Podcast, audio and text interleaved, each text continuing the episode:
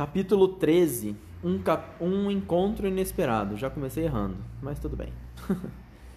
é, do livro, né? O Sobrinho do Mago, do C.S. Lewis, As Crônicas de Nárnia. O Felipe vai ler comigo. Acorde, Diggory. Acorde, Pluma. Chamou a voz de Polly. O puxa-puxa virou árvore. E amanhã não podia ser mais linda. O sol matinal jorrava sobre a floresta. A relva estava cinza de orvalho. As teias de aranha pareciam de prata. Bem debaixo destas estava uma arvorezinha de madeira escura do tamanho de uma macieira. As folhas eram esbranquiçadas e pareciam artificiais. Estava carregadinha de frutas, que lembravam um pouquinho as tâmaras. Oba! gritou Diggory, mas vou dar um mergulho primeiro. E saiu a toda velocidade, atravessando as moitas floridas até a beira do rio. Você já tomou banho em rio de montanha? Em rio a correr em cachoeira sobre pedras vermelhas, azuis, amarelas e o sol em cima? É tão bom quanto o mar. Chega a ser quase melhor.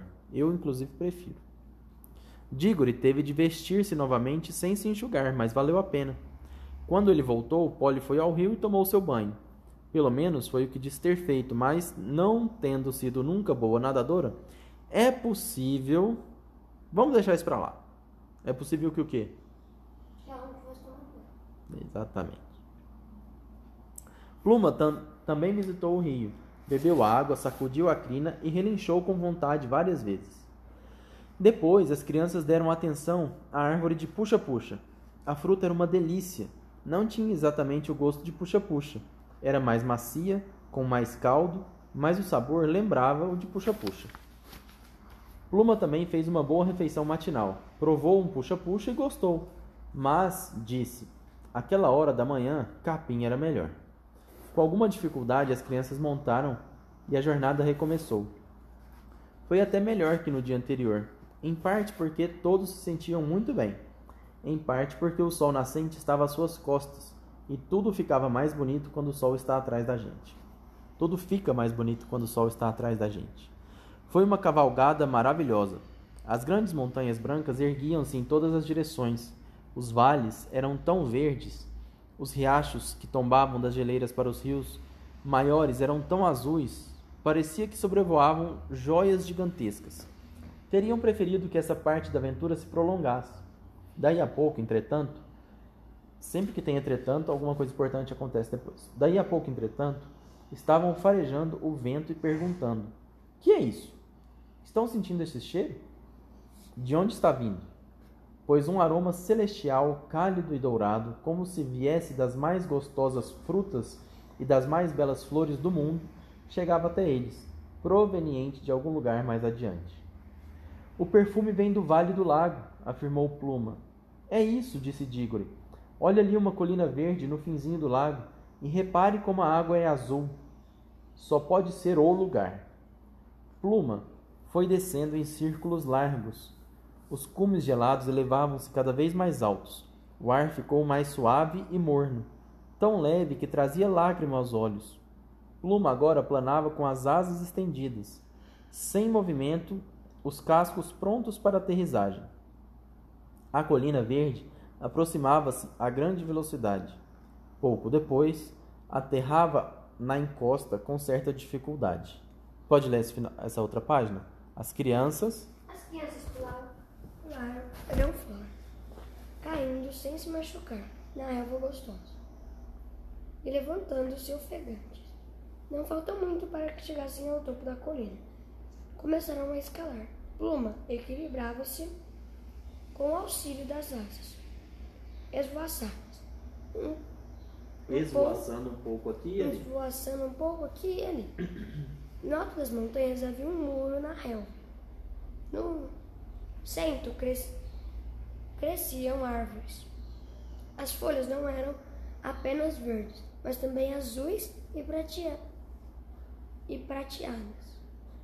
Quando o vento as agitava, os viajantes alcançavam o topo e foram seguindo o muro de relva.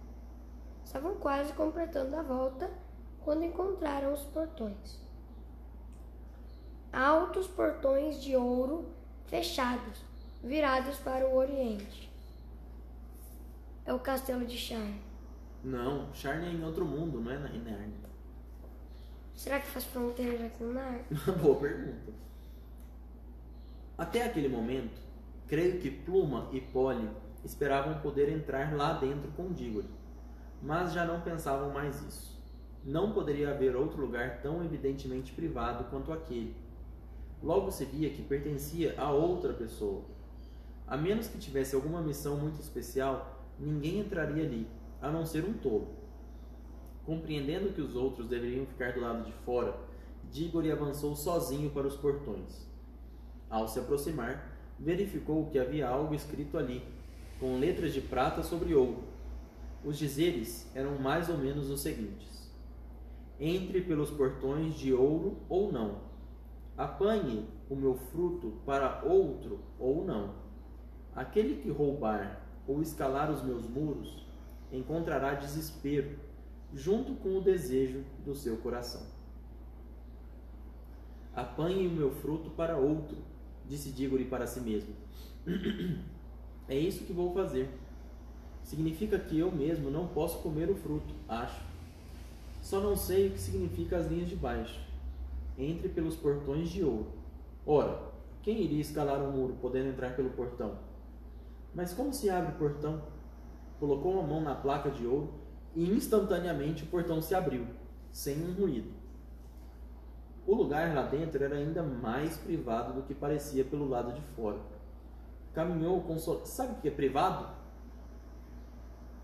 Que não é público. Isso. O mesmo, mesmo o ruído da fonte no centro do pomar era mínimo. O perfume o rodeava. Era um lugar feliz, mas muito grave. Reconheceu logo a árvore que procurava, por encontrar-se no centro do jardim, e também porque as grandes maçãs de prata projetavam uma luz própria nos lugares sombrios, não atingidos pelo, pela luz solar. Caminhou em linha reta até a árvore, apanhou uma maçã e colocou-a no bolso, não sem olhar para ela e cheirá-la antes de guardá-la. Foi um erro. Uma sede e uma fome terríveis apoderaram-se dele, uma vontade alucinante de provar, de provar do fruto. Havia grande quantidade de maçãs. Faria mal comer uma? Afinal de contas, o aviso no portão podia não ser precisamente uma ordem, podia ser somente um conselho. Quem liga para conselhos? E mesmo que fosse uma ordem, seria uma desobediência comer uma maçã? Já observara a primeira ordem, para outro. Olhou através dos galhos para o alto da árvore. Acima de sua cabeça, um pássaro maravilhoso estava empoleirado. Digo empoleirado porque parecia quase adormecido. Só uma frestinha de um olho estava aberta. Era maior do que uma águia, com o peito cor de açafrão, a crista escarlate, a cauda púrpura. Mais tarde, tá vendo um jeito de falar de cores diferentes? Por exemplo, que cor é açafrão, escarlate e púrpura?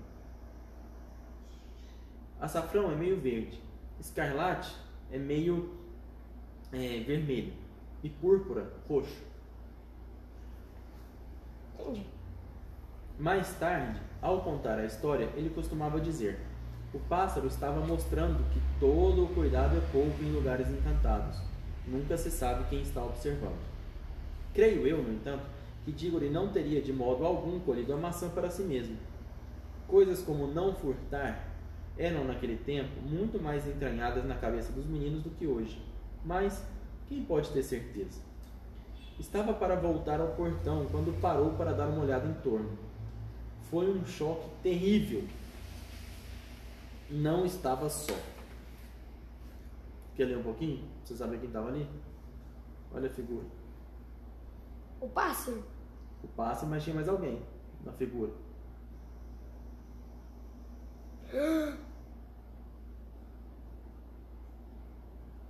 Uma feiticeira ali. Exatamente. Lê um pouquinho. Não, lê aí pra mim. Ah, lê um pouquinho. Só, só esse parágrafo, então. Não, lê. Só Olha o parágrafo. tamanho do parágrafo. Ah, mas você leu a página inteira, não reclamou? Vai, vai reclamar do parágrafo? É porque a página era menor que o parágrafo. leu um pedacinho, que eu tô com a boca seca, tem que me ajudar. Metade do parágrafo. Não, um parágrafo. Pará. Fica com preguiça. O né? Pará. Isso. A poucos metros dali avistou a feiticeira. Acabara de tirar fora o miolo de um fruto que havia comido. O suco da maçã era mais forte do que se podia respirar. E marcara com medonha man- mancha a boca da feiticeira. Entrou pulando o muro. Pensou logo, Diggory, O que, que ele pensou? Ele pensou da feiticeira. Ela entrou pulando o muro. pensou logo Diggory, e concluiu que era verdade o que estava escrito. Quando a encontrar junto com o desejo do coração, o desespero. Pois a feiticeira pare- parecia mais poderosa, mais orgulhosa, mais vitoriosa, mas a sua face era de uma brancura mortal, branca como o sal. Diggory pensou tudo isso num relâmpago. Virou nos calcanhares e saiu correndo a caminho do portão. A feiticeira seguiu. Quando ele passou o portão, fechou imediatamente. Sozinho. Foi a oportunidade de ganhar a corrida. Mas não por muito tempo. Logo que chegou perto dos outros, gritando. Toma cuidado com os pontos finais, né? É. Mas não por muito tempo. Não, mas não por muito Mas não tempo. por muito tempo. Isso. Logo que chegou perto dos outros, gritando: Depressa, Paulo e Pluma! A feiticeira já galgaram o muro ou pularam. E estava bem atrás dele novamente. Fique onde está! gritou Diggory, voltando-se para encará-la. Ou vamos desaparecer. Não se aproxime mais um dedo. Não seja bobo, disse a feiticeira. Por que está fugindo de mim? Não quero fazer-lhe mal. Se não quiser ouvir-me, deixará de aprender uma coisa. Deixará. Deixará de aprender uma coisa que o fará feliz para o resto da vida. Muito obrigado. Não quero ouvir coisa nenhuma. Mas ouviu. Sei a missão que o trouxe aqui, continuou a feiticeira. Era eu que estava perto de você na noite passada, ouvindo tudo. Você colheu o fruto do jardim, Tá vendo? Você falou que ele é um parágrafo uma página inteira. Nem percebeu. eu li a página inteira. Tá vendo? Não dói não. Está no seu bolso e vai levá-lo sem provar dele para o leão, para que ele coma o fruto, para que ele use o fruto. Simplório. Sabe que fruto é esse? É a maçã da eterna juventude. Sei por ter provado, e também já sei que jamais ficarei velha ou morrerei. Coma a maçã, rapaz, coma a maçã, e viveremos os dois eternamente, e seremos reis deste mundo, ou do seu próprio mundo, se resolver voltar para lá. Muito obrigado. Acho que não vou querer ficar vivo depois que os outros, todos que conheço, já tiverem ido. Prefiro vi- viver o tempo normal, morrer e ir para o céu. Você faz catequese, não faz? Você já ouviu a história de Adão e Eva? Ah, vou comer o fruto proibido. Não parece um pouco essa história, não? Parece, é uma maçã. Se eu fosse ele, eu não chegava perto, né? Uma maçã. O que mais que parece? Lá na história de Adão e Eva, o que mais que tinha? Os outros personagens? Eu acho que a feiticeira é a cobra. A serpente, né? Cobra. A Polly é Você o acha que isso aqui é Adão. uma curiosidade? A Polly é o Adão. O Diggory é a Eva. Por, que- por que você mudou um- o homem de mulher e mulher de homem? Porque quem apanhalou a, a maçã foi a Eva. Ah, mas E quem bem. apanhalou aqui foi o Diggory. Só que a Eva apanhalou pra ela comer. O Diggory apanhalou pra mãe. Apanhalou? Pegou. Ah, tá. Apanhalou. Apanhou. É, apanhou. Entendi. Sabe que tá gravando, né? Eu sei. Você acha que isso é só coincidência ou, ou o cara que escreveu estava pensando nessa história? Ah, tava, né? Porque ele falou de ir pro céu. hein? tá bom. Ah, onde é que eu parei? Voltar pra lá. Muito não, obrigado. Mas e se sua mamãe? Muito obrigado. Ah, prefiro viver. Tá. Mas e a sua mamãe? O que vai diz, o que que você diz adorar? Que tem minha mãe com isso? Não está vendo, bobo, que uma mordida nessa maçã pode curar a sua mãe? Está no seu bolso. Aqui estamos por nossa conta. O leão está muito longe. Use seu, use seu poder mágico e volte para o seu mundo. Daqui a um minuto poderá estar ao lado de sua mãe, dando-lhe a maçã. Cinco minutos depois, ela ganhará novas cores no rosto. Dirá para você que a dor passou. Depois dirá que se sente mais forte e adormecerá. Pense nisso. Horas de sono natural, sem dor, sem drogas. No dia seguinte, todos falarão no milagre da cura. Tudo ficará perfeito outra vez. Terá novamente um lar feliz e você poderá ser como os outros rapazes. Oh! balbuciou Diggory, colocando a mão na testa como se, tivesse, se estivesse ferido. Sabia que tinha de fazer uma escolha terrível. Que fez o leão por você? Tem de ser escravo dele? O que ele poderá fazer quando você estiver no seu mundo? E o que irá pensar sua mãe se souber que teve nas mãos o poder que a salvaria? E o que daria vida ao coração partido de seu pai?